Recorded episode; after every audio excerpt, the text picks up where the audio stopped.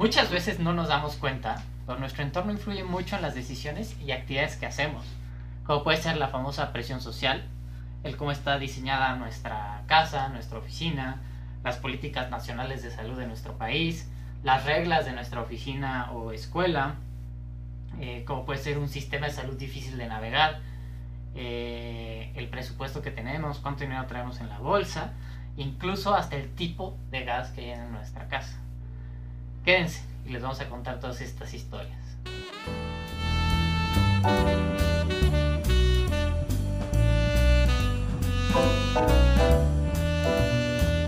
Bienvenidos al podcast que de manera fácil y sencilla habla sobre lo que importa para tu salud. Yo soy Álvaro Pérez Ríos. Y yo soy Alfredo Sony y esto es Saludos. Saludos. Muy bien, hola Álvaro, ¿cómo estás? Hola Alfredo, qué gusto estar aquí contigo. Saludos, mano. Saludos en este nuevo programa, episodio de saludos. No, pues ya muy emocionados de estar en nuestro tercer capítulo y pues ya les hablamos un poco qué es salud, los hábitos que debemos tener para, para trabajar y como la salud personal, ¿no? Y ahora vamos a tocar algunas historias eh, que hablan de nuestro entorno. Eh, yo escuché alguna vez, hablamos mucho de la cultura de salud y definimos cultura, ¿no? Que puede ser como la forma en la que hacemos las cosas. Pero ahora, ¿cómo influye la cultura en nuestra vida, ¿no? Eh, yo estaba tomando una clase y un profesor lo explicó de la siguiente manera y me gustó muchísimo.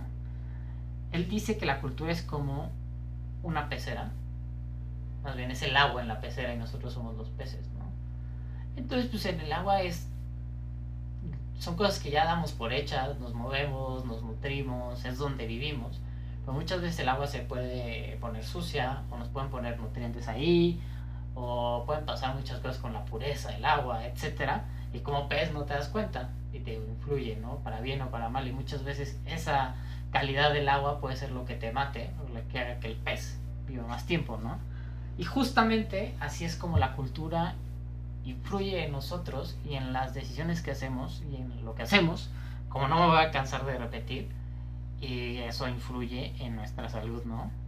No, claro, y tienes muchísima razón en eso, de hecho acabas de tocar un tema importantísimo, eh, la cuestión de la cultura, como bien mencionabas, no solo es la cultura, sino incluso la, eh, vaya, las conductas que derivan de esta cultura, porque vaya, la cultura nos da, marca pautas, eh, marca la dirección en lo que se, se, llevan las cosas, se toman las decisiones, eh, vaya, lo, trataban ya de explicar, existen muchísimas teorías al respecto de eso, digo, no vamos a, a, ahondar mucho en ese tema, porque no es el tema de hoy específicamente, pero eh, los grandes, este, vaya, investigadores, escritores acerca de la conducta, clásicos como por ejemplo eh, Pavlov o Skinner, e incluso hasta Freud tiene eh, tratados e incluso explicaciones sobre la psicología de las masas, que al, final del día es sobre conductas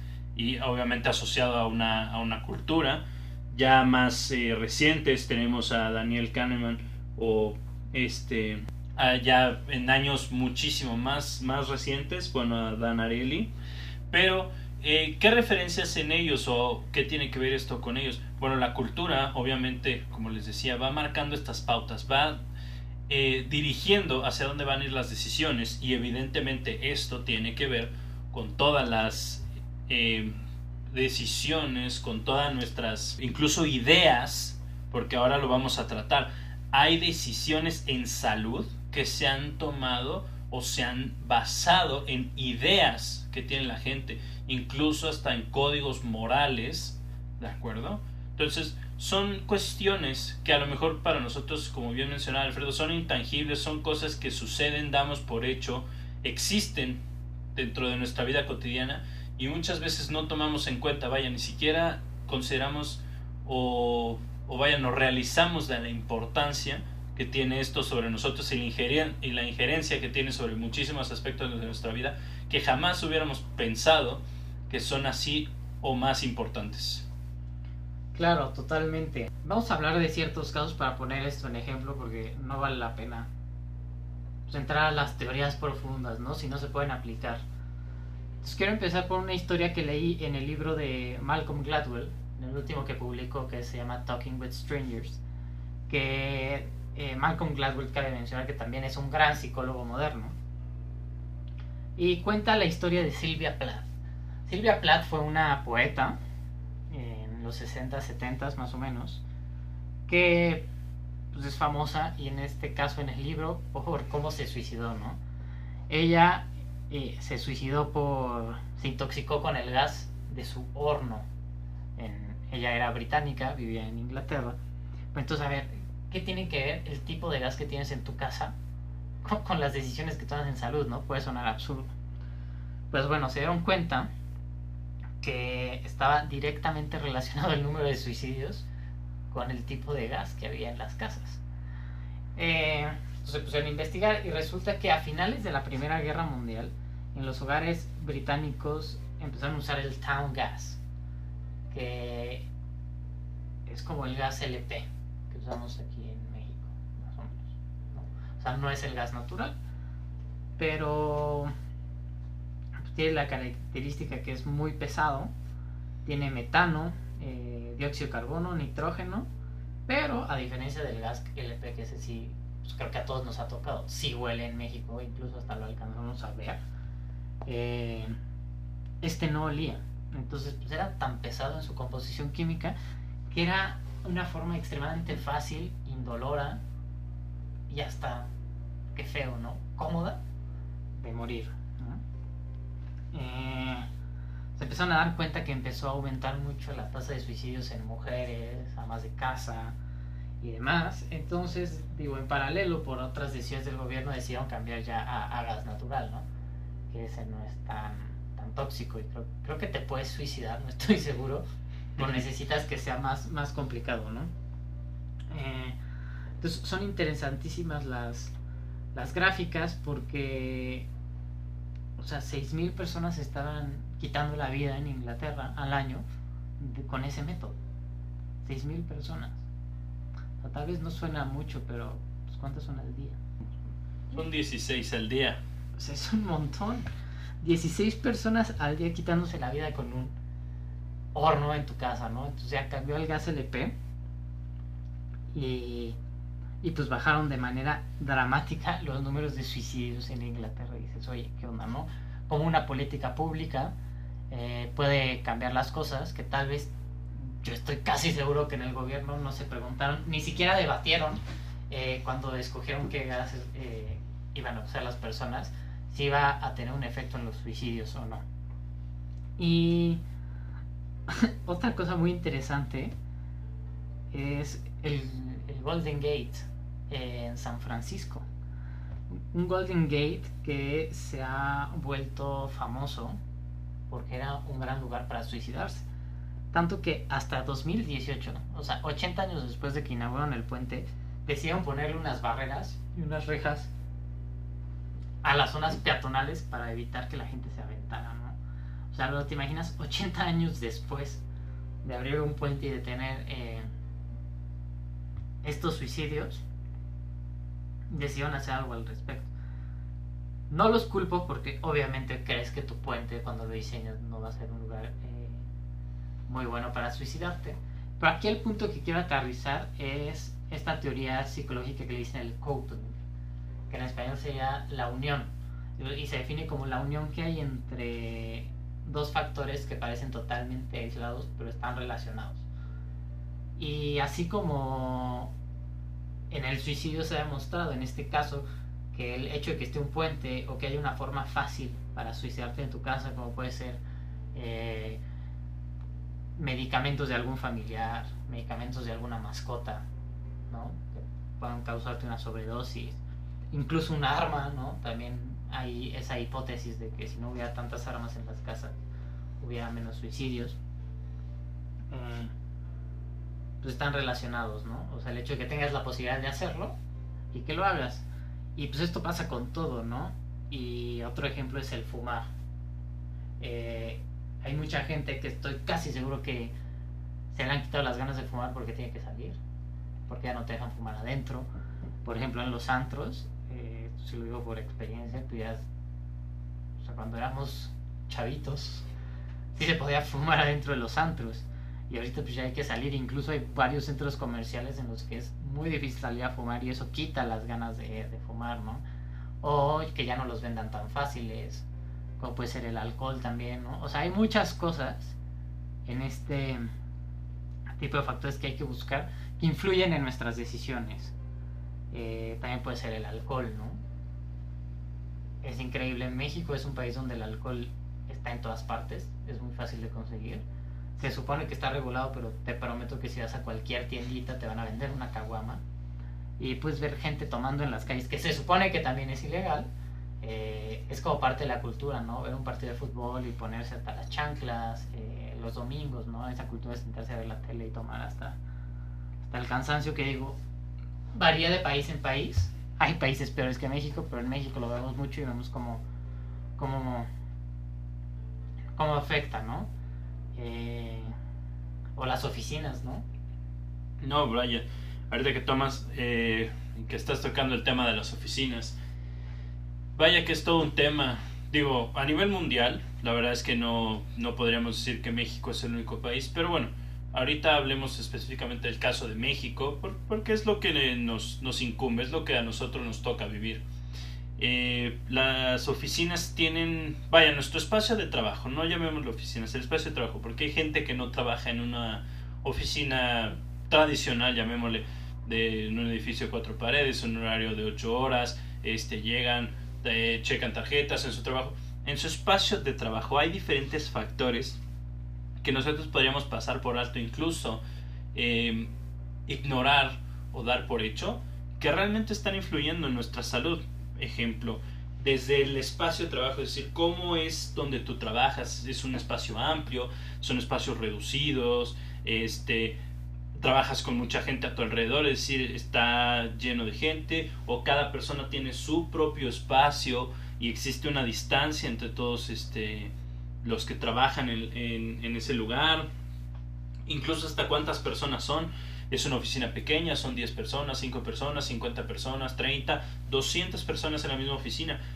Claramente que todo eso, eso influye, pero no es solo eso. Vaya, eso es una parte, el espacio.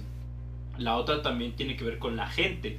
Es decir, la gente que trabaja ahí influye en todo su equipo de trabajo. Si hay una buena dinámica, si no, por ejemplo, de hecho incluso se ha llegado a mencionar en estos años que era un tema yo creo que a lo mejor recurrente, habrá alguien que lo, que lo habrá experimentado. Y de hecho es un tema que no se hablaba mucho porque, vaya, primeramente no es eh, concebible, digamos, incluso hasta eh, escuchando sobre este tema, como que a uno nos pareciera extraño, porque pensaría que eso no llega a suceder y sucede. ¿De qué estoy hablando? Estoy hablando del mobbing. El mobbing es el equivalente o lo más cercano que existe al bullying. Yo creo que el tema del bullying lo conocemos muy bien, lo hemos repetido mucho en los últimos años. Como el bullying escolar, bueno, el mobbing es exactamente lo mismo, solamente que dentro de una oficina. Y por eso les decía, gente que ha estado dentro de las oficinas o dentro de estos lugares de trabajo, probablemente en algún momento lo ha experimentado o sabe de algún caso, conoce a alguien o bien desgraciadamente lo ha llevado a cabo. Y esto se da en todos los niveles, ¿de acuerdo? O sea, puede ser de un jefe a todos sus subalternos, puede ser incluso entre compañeros de trabajo.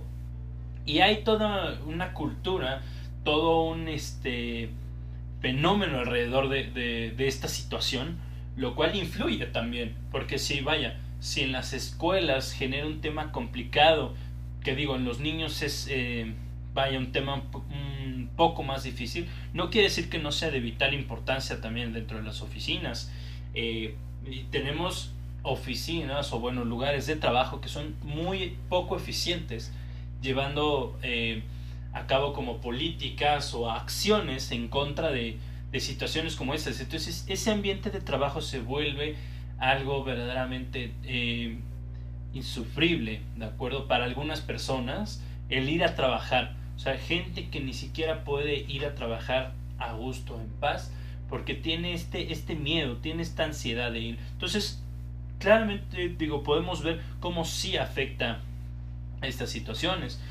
Otra situación también que es muy, muy clásica digo, más en la Ciudad de México que estamos acostumbrados, yo creo que todos este, nacimos, crecimos, nos atoramos en el tráfico, seguimos atorados en el tráfico y de en verdad provincia nos odian por eso. claramente y de hecho morimos y seguimos atorados en el tráfico. Vaya, yo creo que a todos y esto no es chiste, es anécdota, nos ha tocado ver un- una carroza funeraria atorada en el tráfico a las 6 de la tarde un viernes. Sí, es lo que estaba pensando, qué triste, ¿no? Entonces, hasta de muertito te toque un embotellamiento. entonces vaya, es eh, algo verdaderamente terrible con lo que tenemos que lidiar en las grandes urbes, pero vaya, eh, ¿esto cómo influye? Claro que influye, porque lo ideal sería que nosotros pudiéramos trabajar y vivir prácticamente en el mismo lado. Yo creo que si les pregunto, a todo mundo nos encantaría poder decir, yo trabajo al lado de mi casa, si, si yo salgo un minuto antes de mi hora de entrada y llego a la oficina, todavía tengo tiempo de sobra. Eso sería lo ideal y a mí Bueno, me encantaría. Ahí, ahí, sí discrepo un poquito porque, híjole, ahí siento que te puedes volver workaholic, ¿no? No, claro, tampoco hay que rayar en los excesos y, por Así ejemplo, podríamos, híjole. bueno, podríamos ir a una cuadra para no tener que ver este... O güey, te dan un día libre y sales por un café y te encuentras a todos tus compas godines. Eso, eso sí. Híjole, Pero vaya, digo, un se, poquito lejos, o sea que no esté tan lejos. se entiende, se entiende la idea, vamos, eh, por lo menos en la, mi- digamos en la misma colonia.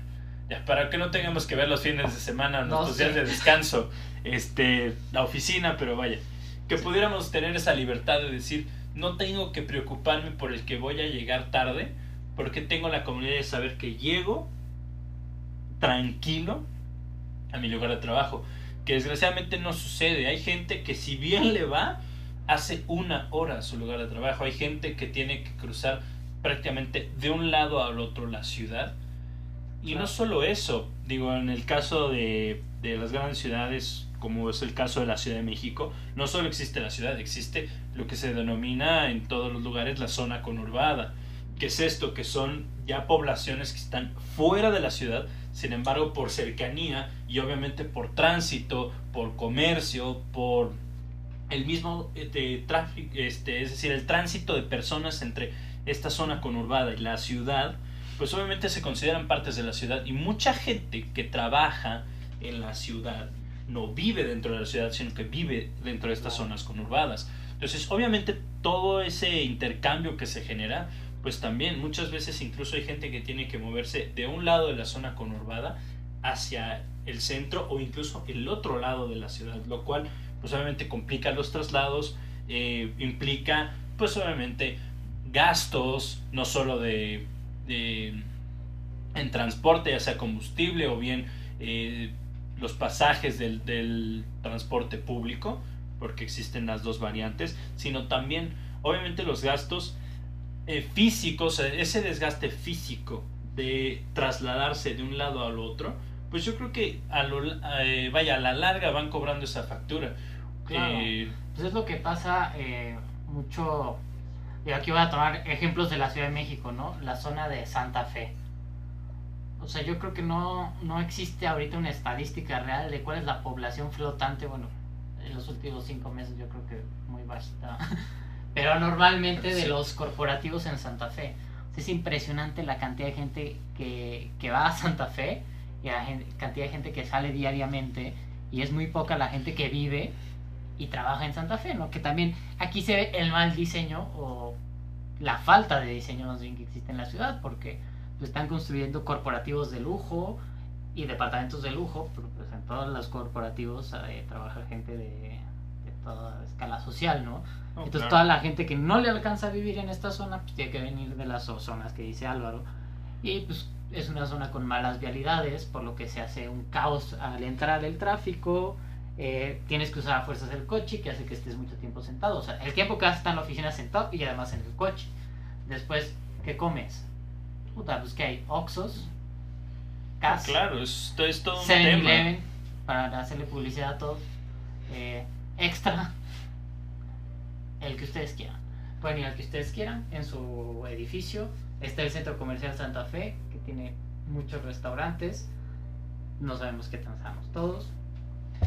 Y ya, ¿no? Y de hecho, y bueno, y las innumerables, vaya, eh, yo creo que todos los hemos visto, los hemos experimentado, incluso nos hemos deleitado alguna vez todos los puestitos de garnachas, cae, carnitas, tacos, tortas, cualquier antojito mexicano que se le ocurra, que abundan en esta ciudad. Esos famosísimos puestos de lámina, cuando son muy finos, cuando no son puestos, pues, eh, vaya, que es una mesa con una lona, y siempre atendidos por una amable señora que es toda una maestra de la cocina tradicional mexicana. Y que tiene el título nobiliario de doña. Así es. Son, son, son de esas cosas que abundan en esta ciudad que, pues la verdad que por desgracia, ¿por qué? Porque relación precio, practicidad, tiempo, cercanía, pues son el alimento de elección de la mayoría, la verdad es que de la población económicamente activa, de toda esta gente que está trabajando, que trabaja lejos de casa, pues entonces son opciones que las tienen a la mano y la verdad es que no vamos a, o sea, siendo sinceros, yo creo que mucha gente, digo, no puedo generalizar, pero mucha gente no va a hacer el esfuerzo, o sea, si tiene un puesto de tacos en la puerta de la oficina, no va a caminar dos cuadras, tres, vaya, incluso media, a lo mejor para buscar una ensalada que a lo mejor es más sana, pero en, cuestiones de precio le va a costar el triple que si se atascara tres órdenes de tacos. Eso sí, y- con su, re- con su respectivo refresco, porque esa es Claro sí. toda una Light, cultura. Por favor. Ah, bueno, Buenísimo. No, es que sí está cañón. eh, ahora sí que en todos los trabajos se puede ver, eh, trabajos manuales, trabajos de oficina y demás. Eh, no sé, el hacer ejercicio. Uno, no tienes tiempo y yo creo que es muy poca la población en México que tiene eh, la capacidad presupuestaria para pagarse un gimnasio, ¿no? Digo, creo que la pandemia nos ha enseñado que podemos hacer ejercicio en nuestras casas, ¿no? Entonces yo confío en que eso va a mejorar, pero pues ahorita no. Sea, creo que la gente encuentra mucho más fácil comprarse un cigarro de 5 pesos en, en el dude que vende chicles en la calle a ir al gimnasio, ¿no? Para relajarse. Y pues sí, claro que te va a querer relajar después de 4 horas en el tráfico, 4 horas en el camión, etcétera. Pues no vas a tener todo el humor, no hay opciones de comer. eh, vaya, se hace todo un círculo vicioso. Y es justo lo que queremos cambiar, que se vaya cambiando esa agua de la pecera que nos lleva a esos comportamientos que muchas veces no son nuestra culpa, ¿no? Claro. Eh, digo, está en nosotros poder cambiarlos, pero tenemos que tener en cuenta que también el, el ambiente influye y ayuda mucho en que se pueda o no se pueda. O sea, de hecho es la, la, la hipótesis de que mucha gente ha podido hacer buenos hábitos en la cuarentena, pues porque tiene más tiempo, o hay gente que tiene eh, ciertas cosas en su casa que le han ayudado y es más fácil claro. y demás, ¿no? Generó esa constancia. Pero bueno, también digo, no todo es malo, afortunadamente. Tenemos eh, cosas que son por lo menos más positivas, o el enfoque fue más positivo. Por ejemplo, de hecho, eh, una historia un poco curiosa que estaba, eh, vaya, que estábamos leyendo, justamente preparando el, el episodio de hoy, que era, ustedes han escuchado, yo creo que todo lo podemos repetir, conocemos la frase, la sabemos, de que el desayuno es la comida más importante del día. Pero la historia detrás del mito, como diría la, frase, como reza esa frase, es, originalmente esto nace porque, vaya, eh, las comunidades previa a la revolución industrial eran comunidades rurales prácticamente. Pues la gente vivía del campo, producía pues obviamente sus propios alimentos, los cultivaba, criaban animales, tenían acceso a carne de diferentes ganados, ya fuera eh, bovino, porcino, equino, lo que ustedes me digan, pues obviamente la agricultura, bueno, la n cantidad de pues vaya, de cosechas que se pueden tener. Y entonces, obviamente, el desayuno estaba basado en lo que se podía obtener en ese momento, que era lo más fácil. La gente, pues para obtener, obviamente, ahorita nosotros podemos acudir a una tienda de autoservicio y pues comprar los productos ya procesados, pero en ese momento tenían que hacerlo. La gente en la mañana, e incluso hasta ahorita, yo creo que nadie tiene ganas, si nos dijéramos, mira, tienes algo aquí ya preparado o digamos, o o ya semilisto para hacer, o tienes tú que empezar desde cero, conseguir esa materia prima y empezar tu desayuno. Preferiríamos siempre lo, lo digamos, lo que ya está eh, listo prácticamente para que nosotros lo convirtamos en lo que deseamos y ya. Y es el mismo caso. Nadie se iba a poner a matar un pollo, un conejo a las altas horas de la mañana cuando tenías a tu alcance los huevos. Los huevos los ponían las gallinas temprano en la mañana, se recogían, eran huevos frescos. De hecho, incluso ese desayuno creo que todos lo hemos conocido, es muy clásico, el huevo con tocino. Ese huevo con tocino era lo que había. El tocino era carne de cerdo que ya se tenía previamente procesada, o sea, carne seca, y los huevos se recogían temprano en la mañana. Y era un desayuno completo, porque además, obviamente, como era gente que trabajaba en el campo, pues es un trabajo físico, se requiere esa energía. ¿Y qué, eh, aportaba?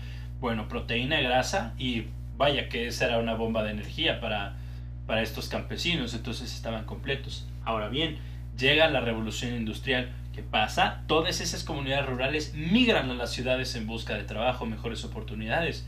Ahora bien, está relacionado con el, con el medio. Y entonces la gente estaba acostumbrada a desayunar esos eh, desayunos tan pesados y pues los cereales se vieron desplazados. Ahora bien, ¿cómo entra aquí en la jugada? Bueno, pues justamente a la par del desarrollo de la revolución industrial eh, se crea un movimiento religioso que se conocen como los adventistas del, séptimo día, quienes ellos dentro de sus creencias, eh, ellos creían que para evitar el pecado y trabajar mejor y ser una mejor persona, había que desayunar ligero. Entonces ellos preferían una dieta, de hecho eh, prefieren una dieta un poco vegetariana, más ligera, ¿de acuerdo? Porque eso en sus creencias bueno, pues los hace, los hace mejores, ¿de acuerdo? O sea, una mejor persona.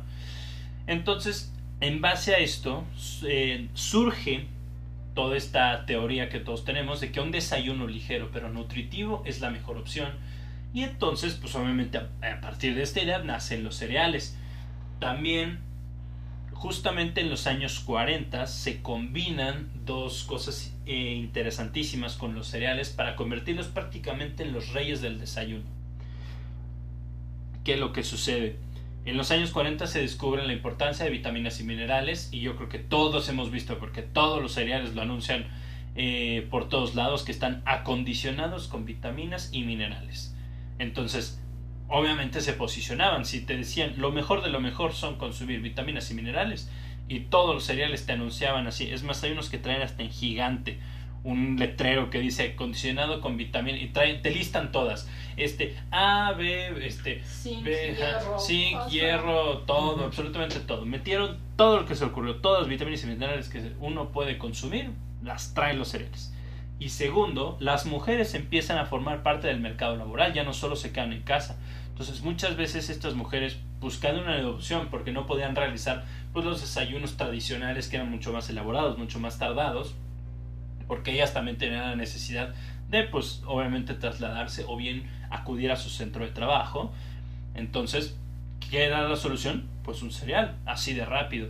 Y entonces, justamente así fue como se estableció esta idea de que el desayuno era la comida más importante del día y se posicionó al cereal como el rey del desayuno. De hecho, incluso la anécdota termina que un eh, mercadólogo que evidentemente trabajaba para la, eh, la industria de la carne de cerdo, creó una carta junto con un eh, científico que a su vez logró que más de 5.000 médicos la firmaran como para brindar respaldo y se publicó haciéndose pasar por un estudio científico donde se establecía que un desayuno alto en proteína y grasa era mucho más este, saludable que solo desayunar eh, un pobre cereal. Entonces que efectivamente regresar a los huevos con tocino era muy buena opción.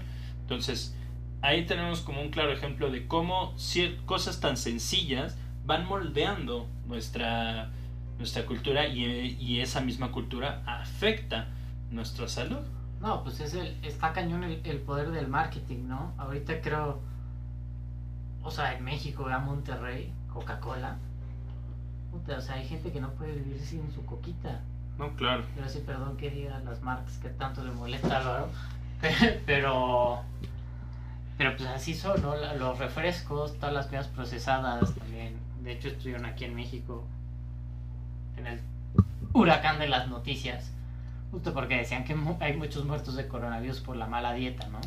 Entonces, pues ahí dice sí, totalmente que hay eh, ciertas epidemias de obesidad y enfermedades crónicas secundarias a la dieta, pero pues también no puedes justificar el- la tasa tan alta que tenemos en eso. Pero ese es otro tema.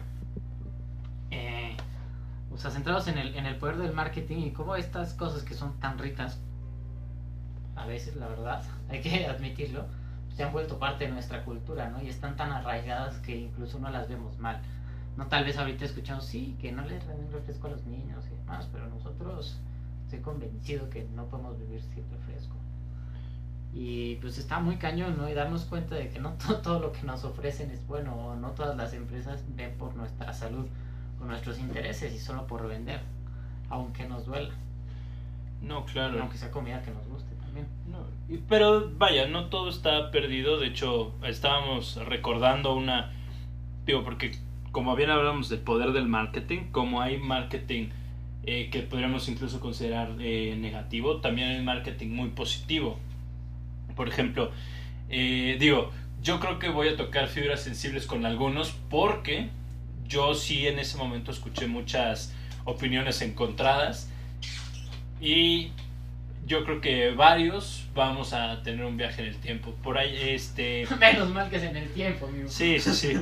Allá en, este, justamente en el año de 2010, la Secretaría de Salud aquí en México implementó en las cajetillas de cigarros, vaya, ya se había manejado durante mucho tiempo, de hecho a nivel mundial, eh, leyendas como, pues, que fumar causaba cáncer, que contenía productos nocivos, pero aquí en México se inició una campaña, algunos podrían considerar agresiva, porque yo escuché comentarios de gente cercana a mí que comentaban que pues era una campaña agresiva y sí lo era, era una campaña provocadora. Eran pictogramas que se lo colocaban en la parte superior de la cajetilla. Eh, de hecho, los primeros cuatro yo creo que fueron de los más controversiales, pero hay uno que si ustedes saben del cual estoy hablando ya se acordaron y si no, era la imagen de una rata muerta. Las cuatro imágenes, bueno, los pictogramas originales eran una rata muerta, un feto prematuro, de hecho en una cama de colillas de cigarros, un adulto joven intubado y este conectado que hacía referencia a un paciente eh, en recuperación de un infarto y por último era un paciente conectado a un tanque de oxígeno con un diagnóstico de POC. Todas causaron controversia, pero la imagen de la rata muerta yo creo que fue la que más controversia generó en el país porque como decía hubo gente y gente cercana a mí me lo, me lo llegaron a comentar que eran fumadores de hace mucho tiempo que ellos preferían que si no había otra cajetilla que no fuera la de la rata muerta preferían comprar cigarros en otro lugar. Así de fuerte era la imagen. Ah bueno porque obviamente iban acompañados de una leyenda y se acompañaba de la leyenda de que el cigarrillo contenía productos eh, que se utilizan para hacer veneno para rata, entonces pues a eso hacía referencia el pictograma. Y vaya que fue un efecto positivo porque a lo mejor no dimensionamos, nosotros vemos una imagen, digo, habrá gente que le dé muchísimo asco, habrá gente que diga, bueno, pues ni hablar, es una rata muerta, ¿yo qué hago? Pero e- e- ese impacto que tuvo en la gente, en el decir, prefiero no comprar cigarros o comprar en otro lado que comprar el de la rata muerta. Entonces son de esas cuestiones positivas que nosotros tenemos, que son parte de, de una estrategia de marketing, pero que son buenas, de acuerdo que, que generan o buscan generar ese efecto positivo en la, en la gente. Eh, vaya, Claro. No, y, y ya para cerrar, eh, quedándonos en los ejemplos buenos, hay, hay una historia que leímos y nos gustó mucho de la cadena de farmacias en Estados Unidos que se llama CVS. Y CVS antes, eh, hace como 20 años, era un mini super. Me lo imagino como son las farmacias Guadalajara aquí en México, ¿no? Eh, o sea que tenían un poco de todo y además la farmacia. Ahora aquí viene lo absurdo. ¿Cómo te, te esperas, o sea, que una farmacia vendiera cigarros? Y como aquí en México todas las tiendas los tenían atrás de, del mostrador para que justo fueras a pagar y se te antojaran tus cigarros y los pidieras, ¿no? Entonces no, no, no tenía sentido. Entonces, cuando CBS empezó a hacer esta transición a dedicarse a ser exclusivamente una farmacia, una empresa de salud, incluso creo que ya están emprendiendo en poner consultorios de farmacia, como aquí en México, eh, pues se dieron cuenta que era absurdo que vendieran el producto que más daña la salud, ¿no? Entonces decidieron eh, dejar de vender cigarros, esto fue más o menos en el 2014, preocupándose por la salud de sus consumidores. Que mira, desde un punto de vista de negocios, no era la mejor decisión, ya que gran parte de sus ingresos venía del tabaco. El tabaco es un producto muy redituable y pues, no se querían poner en, conflicto con las distribuidoras y demás. O sea, era un, movimiento radical. Pero pues, tras estudiarlo, ver su cultura interna y ver lo que querían mostrar, que era una empresa que estaba dedicada a la salud, eh, fueron a por ello, como dirían los españoles. Y aquí lo más interesante es que se ha estudiado lo que ha sucedido, ¿no? Porque obviamente eh, sustituyeron todos sus productos de tabaco por productos para dejar de fumar. Y eh, publicaron después un análisis, unos años después, en el American Journal of Public Health, que bajó la venta de compra de productos de tabaco pero no solo en CBS, sino en la competencia también. Y se demostró que la gente empezó a dejar de fumar porque no tenía dónde comprar cigarros. Y mira, o sea, todavía los podían comprar en otros muchos lugares, ¿no? Pero el hecho de que empezara esa campaña y que se vea mal el, no fumar ayudó muchísimo. Entonces es algo súper interesante, como una decisión corporativa, incluso radical, pero preocupándote genuinamente por tus por tus consumidores puede ayudar, mejorarles la salud. Y estoy seguro que, que, la gente que conoce la historia y es cercana, porque pues, finalmente es en un país diferente al nuestro, pues saben que es una empresa que sí es de salud, ¿no? Eh, la próxima vez que quieras ir a una farmacia, pues a cuál vas a ir, ¿no? Claro. A Walgreens, que ahorita está en, en el ojo del huracán, porque siguen vendiendo productos de tabaco, de tabaco, o a CVS, que sí está preocupada, ¿no? Digo, es un ejemplo, no, no queremos entrar en, en, polémica, hacerle publicidad a nadie. Pero va por ahí, ¿no? Y pues nada, estos son algunos ejemplos, algo que quieras agregar, Álvaro. Claro, de hecho, nada más para terminar, eh, también algo, a lo mejor es un tema un poco nuevo para nosotros y yo creo que para todos, porque pues son, eh, vaya, tendencias o incluso conductas de los últimos años. Pero por ejemplo ahora como incluso también eh, algunas aplicaciones o incluso la misma tecnología está limitando, vaya, porque antes había gente que podía estar horas, incluso días, frente a una, a una pantalla, un dispositivo, una computadora, eh, lo que ustedes me digan. Y ahora esa misma tecnología, eh, tomando en cuenta pues obviamente la salud, el bienestar, la situación de, de sus usuarios, muchos han dado cuenta que es básico o, o, incluso es bueno el limitar el uso de estas, de estas tecnologías. De hecho, muchas te ofrecen la misma opción donde tú mismo puedes limitar el uso y no hay forma, vaya, hay forma de quitarlo porque pues eh, se entiende que puede haber alguna situación especial o vaya, cuestiones de ese tipo. Pero lo ideal es que ese candado llamémosle así, pues no pueda ser este, superado tan fácilmente. O sea, se requiere de parte del usuario, ya sea que confirme que quiere seguir usando por alguna razón, obviamente bajo el entendimiento de que pues es decisión de, de ellos, pero yo creo que es una buena estrategia y un gran avance considerando pues todos los problemas de, de salud que se han derivado incluso en los últimos eh, años se incluso ha hablado sobre la, adicción, por ejemplo, a, este, a los videojuegos o incluso a la misma televisión, todo. Entonces, yo creo que es algo muy positivo dentro de, de la industria que cada vez más empresas lo están realizando. Claro, totalmente. Eh, pues con eso nos quedamos, ¿no? Saber que que tenemos que estar atentos a nuestro entorno y tal vez poner más atención en lo que está alrededor, eh, a qué tiendas vamos, qué políticas tienen las marcas que compramos, un poco las leyes, eh, conocer un poco más, ¿no?